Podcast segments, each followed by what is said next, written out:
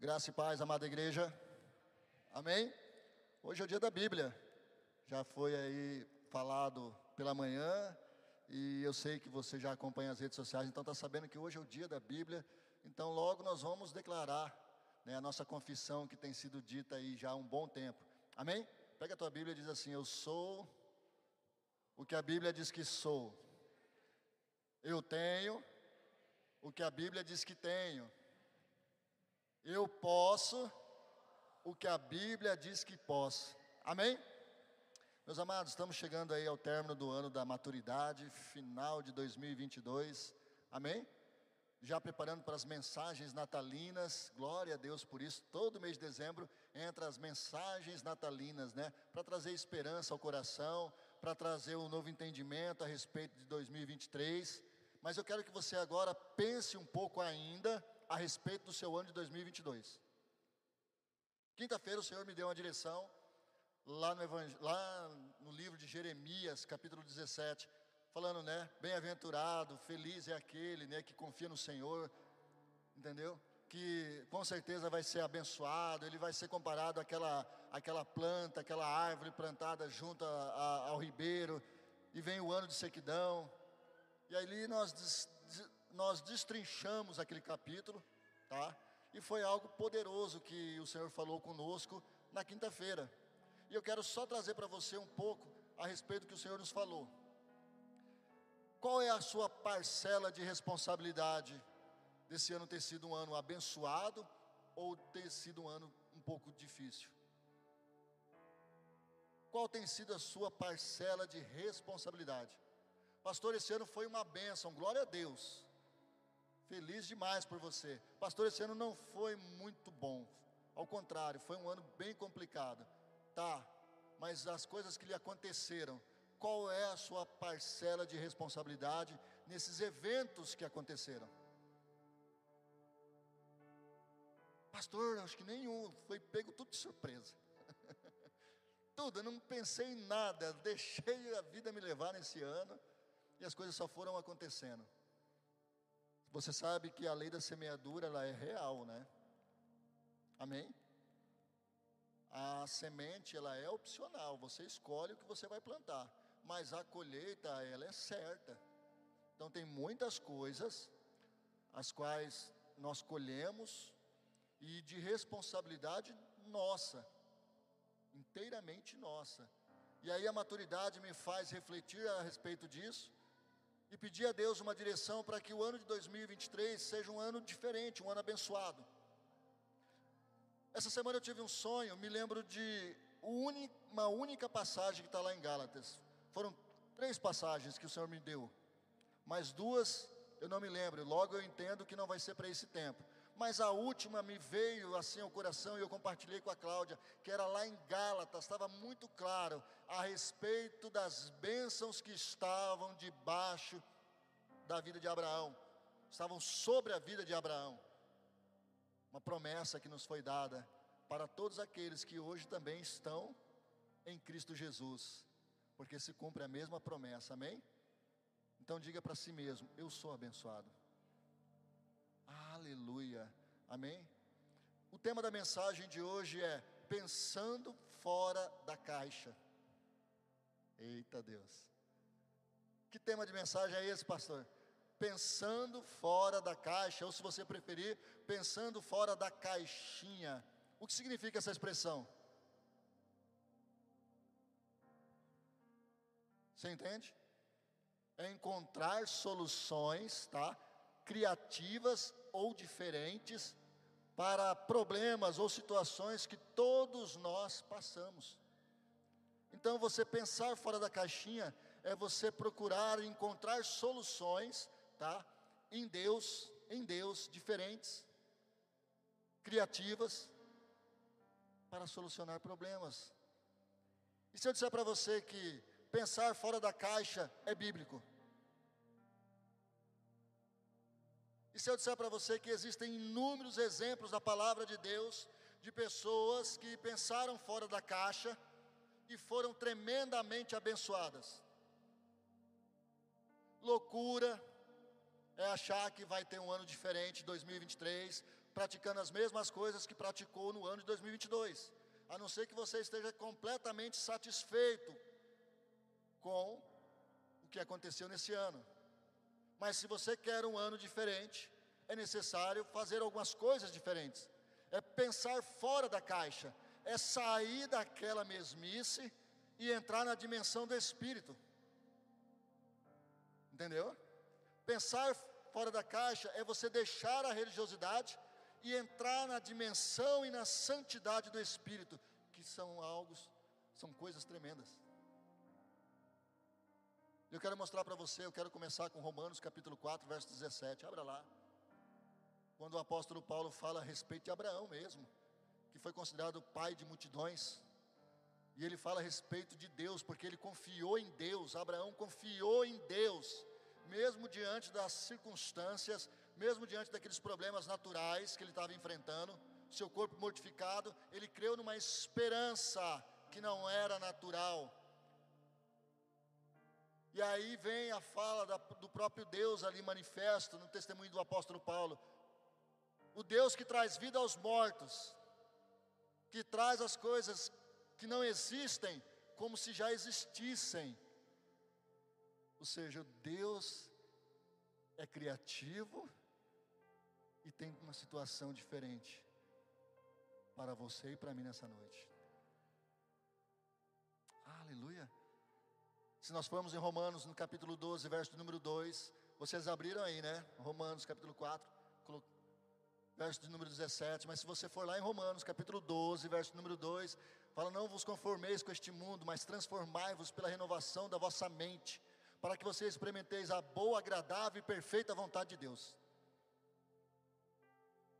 Está nos convidando para pensar fora da caixinha. Amém? Não vos conformeis com este mundo, mas transformai-vos pela, pelo que? Pela renovação, não é pela mesmice, não é pelas experiências passadas, mas é pela a criatividade, pelo renovo diário da parte de Deus que nós temos disponível.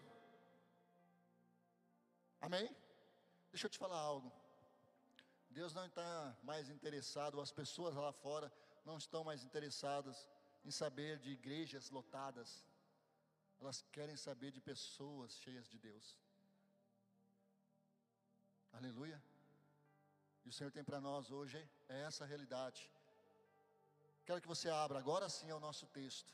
E eu quero começar mostrando para você lá em Mateus, no capítulo 5.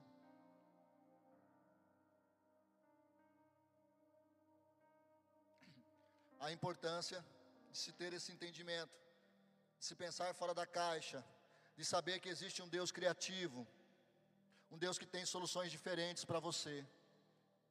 Amém? Não pegue a experiência de fulano. Ah, na, na casa do fulano aconteceu isso. E lá não deu certo. Lá infelizmente houve problema, lá houve ruptura, houve não sei o que. Para com isso. Nós estamos sendo expostos à palavra. E o crente crê. Amém?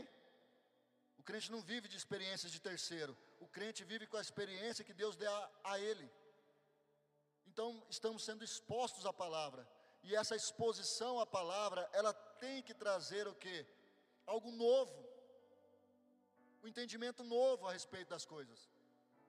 E essa passagem aqui é maravilhosa, de Mateus, no capítulo de número 5, a partir do verso 17. Diz assim: não pense que vim abolir a lei ou os profetas, não vim abolir, mas cumprir. Deixa eu só dar um parênteses aqui. No original grego, a palavra abolir significa destruir. Jesus ele não veio destruir a lei. Por quê? Ele não vai destruir algo que falava dele, apontava para ele, manifestava sobre ele, falava nas entrelinhas tudo sobre ele, o Cordeiro Santo de Deus. Então ele não veio destruir isso, mas ele veio para cumprir. Quantos estão entendendo? É pensar fora da caixa, e Jesus vai falar isso aqui hoje. Como ele falou para os seus discípulos na ocasião, vocês vão ver isso. Digo a verdade: enquanto existirem céus e terra, de forma alguma desaparecerá a lei, da lei a menor letra ou o menor traço, até que tudo Olha a palavra de novo. até que tudo, e Jesus veio cumprir. Aleluia. Jesus veio cumprir. E Jesus está falando até que tudo se cumpra. Nada será enchido da lei. Até que tudo se cumpra. E quando se cumpriu? Aleluia, na sua morte e ressurreição. Amém?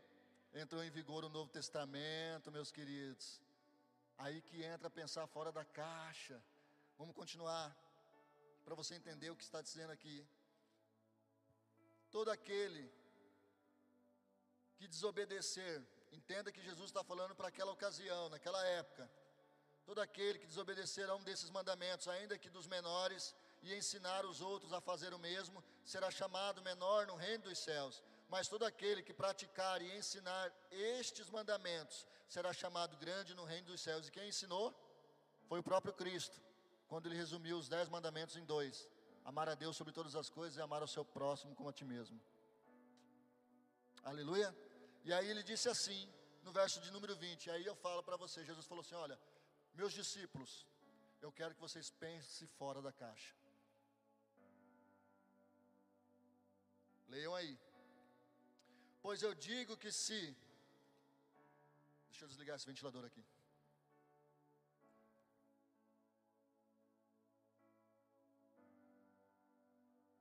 Pois eu digo que se a justiça de vocês não for muito superior à dos, dos fariseus e mestres da lei, de modo nenhum entrarão no reino dos céus. O que Jesus estava falando?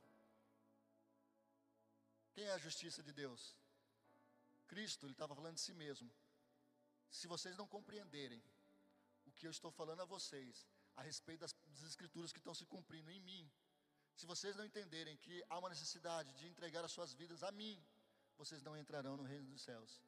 Vocês, se a sua justiça, se a sua compreensão, se vocês não pensarem fora dessa caixinha da religiosidade, se vocês não saírem daí e entrar nessa dimensão do Espírito, vocês não vão entender o que é graça, o que é misericórdia, o que é viver um novo tempo, o que é viver debaixo da santidade, das coisas maravilhosas que Deus tem para nós nos dias de hoje. Quantos estão entendendo? Não é religião, é vida com Deus não é religião, é vida com Deus. Amém? Tem muita gente que se veste bem, um perfeito religioso, mas por dentro está um sepulcro caiado. Tem gente que não se veste tão bem assim, mas está exalando o perfume de Cristo, está exalando o bom perfume, a santidade, a autoridade. Amém? E é isso que Jesus está falando: olha, eu quero que vocês, meus discípulos, pensem fora da caixa. Tudo está dizendo isso. Tudo está falando para isso. Eu digo a vocês que a lei e os profetas vieram até João Batista, mas eu vos anuncio agora o reino de Deus. Aleluia.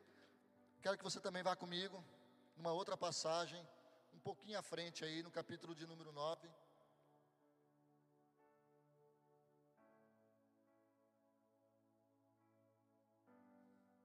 verso 18.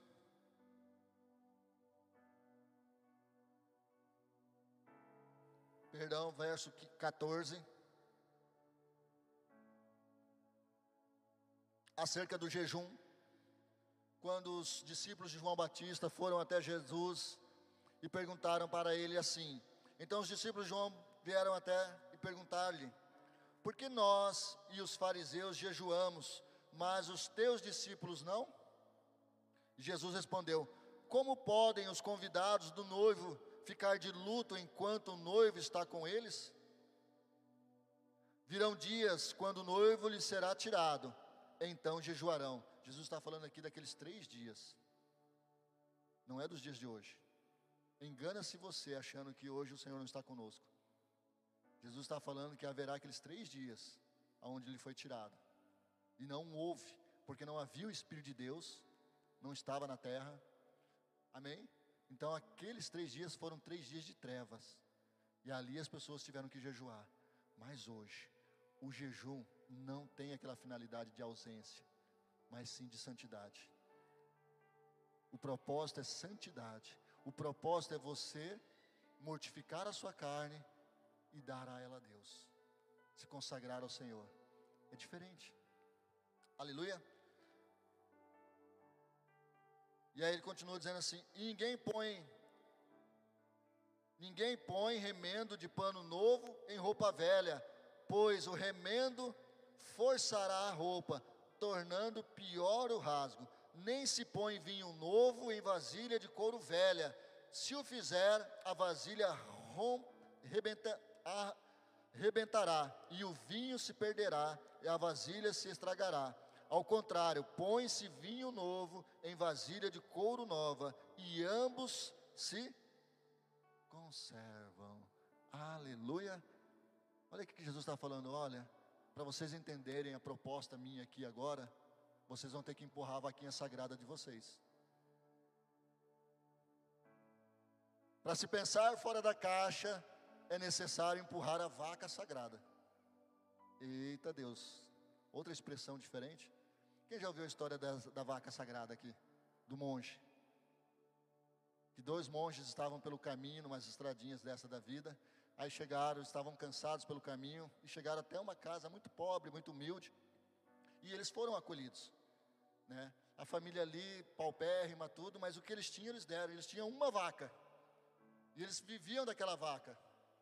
E aí, naquela noite, o monge mestre, né, falou ao seu discípulo: Olha, eu quero que você vá e empurre essa vaca precipício abaixo. Aí o discípulo falou: Mas Senhor, ele só tem essa vaca, e essa vaca é o único sustento que eles têm. Isso não é maldade. E aí o mestre falou assim: Olha, eu quero que você simplesmente me obedeça. Aquele discípulo relutou consigo mesmo e também com essa ordem, mas no fim obedeceu, empurrou a vaca precipício abaixo. Não fica com dó da vaca, não, tá? É só uma historinha. e foram embora, sem dar muitas explicações, e foram embora. Aquele discípulo passou uns dois, três anos, aquele discípulo remoendo aquela aquela situação, ele precisava confessar para aquela família o que aconteceu, o que ele fez, ele voltou lá. Quando ele voltou lá, ele encontrou a casa toda arrumada, toda bonita. Ele encontrou um lugar totalmente diferente do que aquele que havia deixado naqueles anos anteriores. Ele falou: Puxa vida, nós empurramos a vaca, essa família ficou sem condições e vendeu a propriedade. E aí chegou e falou: Escuta, aquela família que morava aqui, tal, tal, para onde eles foram? Aí ele respondeu: Ué, nós moramos aqui desde sempre. Eu lembro de você, eu lembro do seu mestre, vocês estiveram conosco aqui. São vocês? Como que aconteceu isso? Ele falou: Pois é, a nossa vaca sofreu um acidente e aí nós tivemos que arrumar outros meios para ter o nosso sustento. E nisso veio outras ideias, e essas ideias, na verdade, trouxeram o que? Prosperidade aquela família. Quantos estão entendendo? Então, para você pensar fora da caixa, é preciso empurrar a vaquinha sagrada. É, é preciso de vez em falar para o Senhor: Senhor, eu quero sair da religiosidade. Eu preciso, porque tem muitas pessoas aqui que passaram por experiências terríveis na igreja. Terríveis. Situações tristes situações que com certeza as feriram. E isso, na verdade, acabou fazendo com que o seu coração endurecesse. E aí você acabou transferindo isso para a pessoa de Deus, como se Deus se parecesse com essa pessoa que te feriu, com esse ministério que te provocou, a sua tristeza ou quem você acabou se tornando. Quantos estão entendendo? Experiências como essa e aí a gente acaba entrando no viés sem pensar, sem meditar, sem orar a Deus de forma realmente clara, pedindo orientação de Deus, a gente acaba entrando nesse viés religioso. E o nosso coração se cauteriza. Mas o Senhor está falando, filho, filha, eu quero que você saia. Eu quero que você não considere mais essas experiências que você teve no passado. E eu quero que você considere o novo que eu estou te oferecendo hoje você está sendo exposto à minha palavra.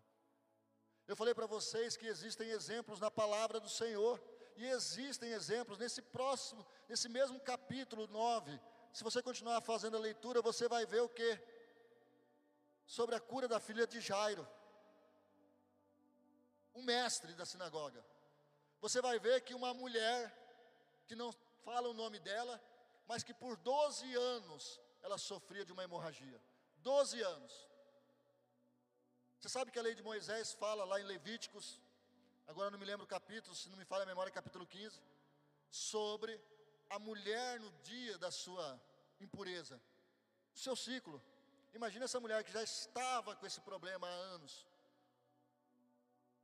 Ela deveria ser afastada. Claro que na ocasião a gente tem que entender o que falava lá em Levítico. Na verdade, era um cuidado para ela, para ela não se expor, para ela não se sentir humilhada e para as pessoas também, porque a gente sabe que a história do sangue tem muito a ver com essa questão de contaminação, de doenças. Agora imagina alguém sofrendo desse problema por 12 anos, 12 anos. Aí ela ousou pensar fora da caixa, porque a religião não permitia que ela chegasse até Jesus. A religião não permitia que ela chegasse até perto de Jesus, ou qualquer outra autoridade religiosa. Mas ela disse assim: se eu ao menos tocar, se eu ao menos tocar, Senhor, olha, solução criativa, olha, solução criativa, se eu ao menos tocar. E ela saiu e ela entrou no meio daquela multidão e ela lutou pela sua bênção e ela chegou e tocou em Jesus e Jesus de mim saiu o poder. Por quê? Porque alguém ousou pensar fora da caixa. Todo mundo estava tocando Jesus, mas todo mundo estava tocando de outro jeito. Mas ela tocou de uma forma diferente. Quantos estão entendendo? Aleluia. Está aí, ó, no próprio capítulo de número 9, se você continuar lendo aí. O próprio Jairo diz que ele se prostrou na presença de Jesus, diante do Senhor, quebrou o protocolo, aquela religiosidade, ele tirou aquilo porque ele cria que de alguma forma o Senhor atenderia. E quando chegou a notícia, falou assim: Olha, não incomode mais o mestre, não incomode mais Jesus, a sua filha morreu. Parece que estavam tendo prazer em dar aquela notícia. Jesus respondeu: Não tema, só creia. Não tema, só creia.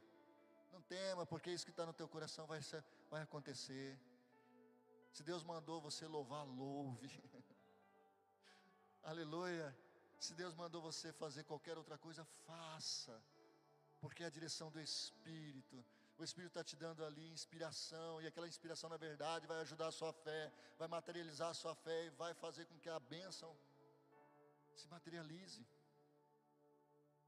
O cego, lá em Marcos capítulo 10, o cego de Bartimeu, estava sentado à beira do caminho, e Jesus passando juntamente com a multidão, e aí ele começou a gritar: Jesus, filho de Davi, tem compaixão de mim. Jesus, filho de Davi, cala a boca, você está incomodando o mestre. Aí sabe o que ele fez? Aí que ele gritou mais ainda: Estou nem aí. Estou nem aí. Eu quero, eu creio, eu confio, eu sei que ele vai me ouvir. Pode não ser desse jeito, mas é o meu jeito. E o meu jeito o Senhor está me abençoando. Aleluia. Pode não ser o jeito que vai funcionar com você, mas é o jeito que Deus colocou no meu coração. E ele gritou, de repente Jesus parou falou: que queres que eu te faça? Senhor, eu quero ver. E ele passou a ver. Ah, meu amado, coisa extraordinária, maravilhosa. Mateus capítulo 15, daquela mulher cananeia, pensou fora da caixinha. Jesus passando por Sidom, se não me falha Sidom e Tiro, passando por lá. Aí ela veio e interpelou Jesus e gritando, porque falava também que ela estava gritando e incomodando o mestre. Os discípulos estavam falando que ela estava incomodando o mestre. E ela gritava: Jesus, filho de Davi. Tinha uma filha endemoniada, uma filha que precisava ser liberta. Jesus parou e deu atenção a ela, e Jesus até meio que foi rude com ela. Dá esse entender, né? Eu vim para a casa de Israel, para as ovelhas perdidas da casa de Israel. Foi para isso que eu vim.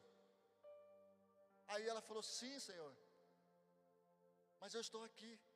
Eu quero que o Senhor cure a minha filha.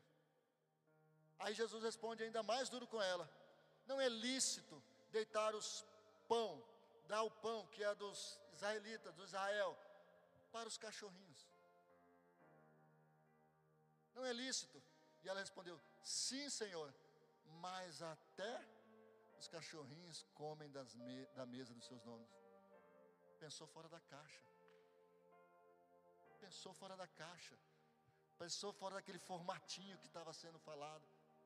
E aí o Senhor falou assim: Grande é a tua fé, mulher. Grande é a tua fé. E abençoou a vida dela. Quantos estão entendendo? Amém? O que o Senhor está nos falando nessa noite é isso. Para sairmos daquela zona de conforto, tá?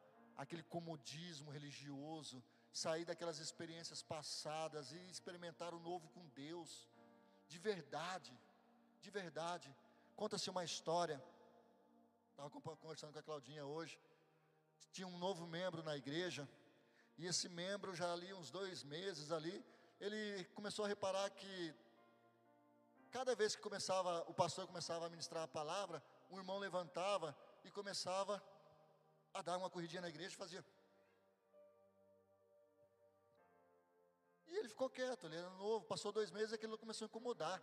Ele falou, mas isso é falta de respeito. O pastor vai começar a pregar, levanta e dá aquela corridinha aí. E aí ele falou, bom, vou conversar com o pastor, para ver se o pastor conversa com esse irmão, isso, isso é falta de educação. Na hora da palavra é aquela reverência. Na hora da palavra não pode haver barulho, na palavra tem que ficar certinho.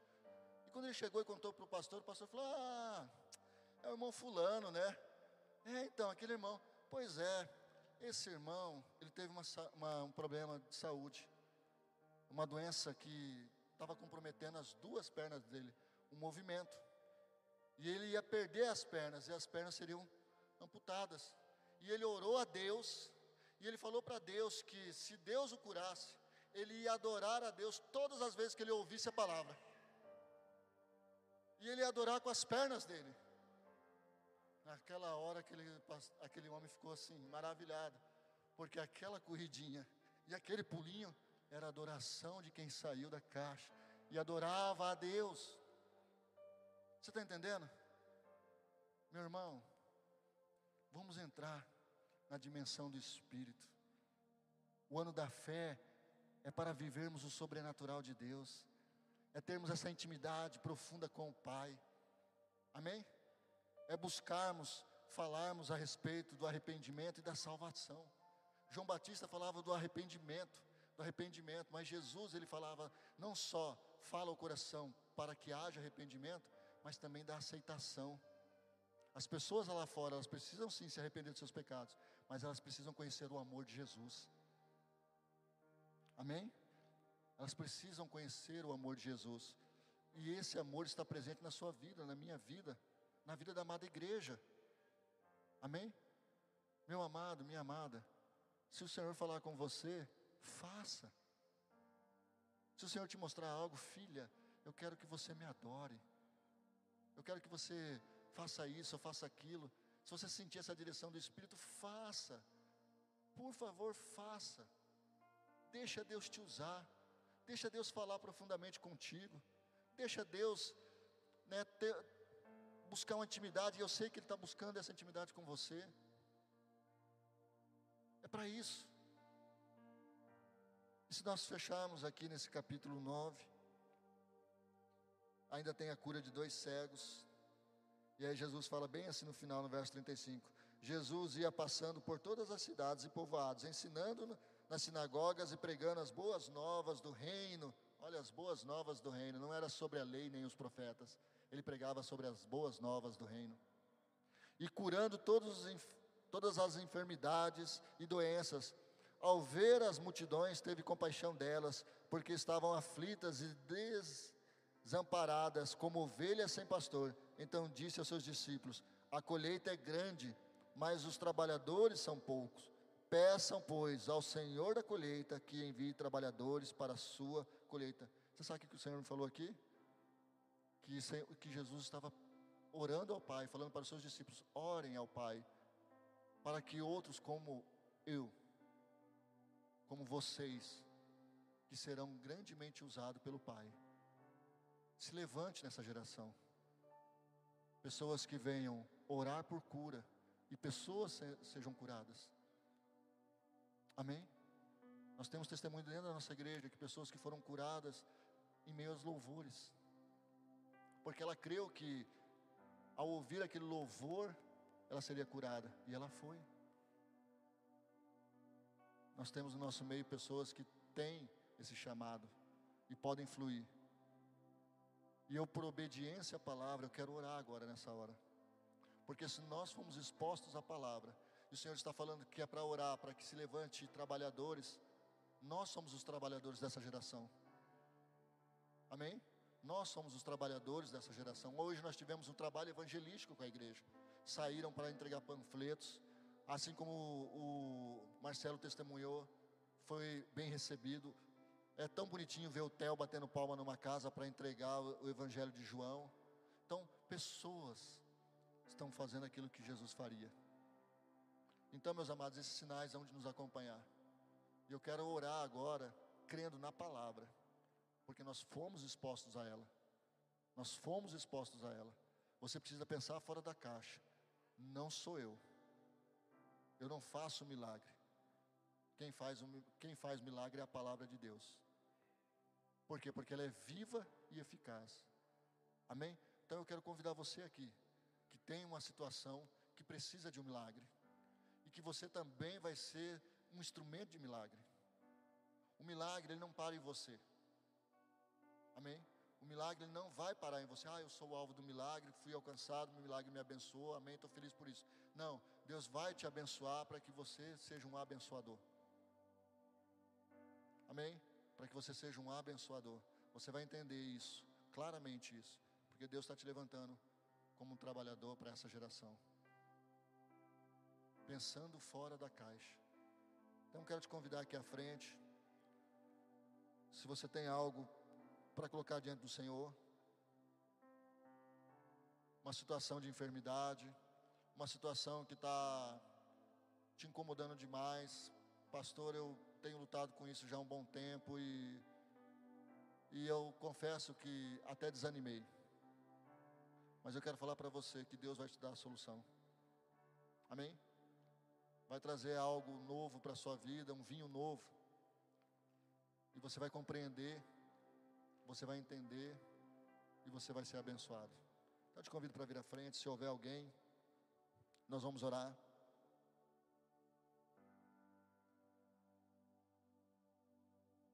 Pastor Hugo, você pode estar nos ajudando? Aleluia. Quem puder mais nos ajudar aqui dos obreiros, podem ficar à vontade, vamos clamar, vamos orar.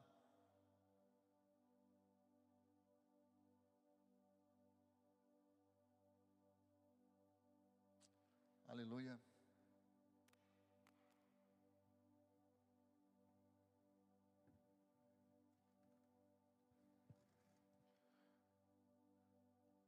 Muitos outros pensaram fora da caixinha.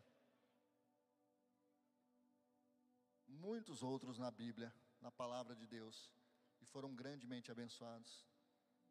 Por quê? Porque Deus realmente ele quer que os seus filhos sejam ousados. Saia dessa zona de conforto. Venha crescer na palavra. Venha fluir para a glória de Deus. Aleluia. A Bíblia diz que tudo é possível ao que crê e que nada é impossível para Deus. Você está entendendo?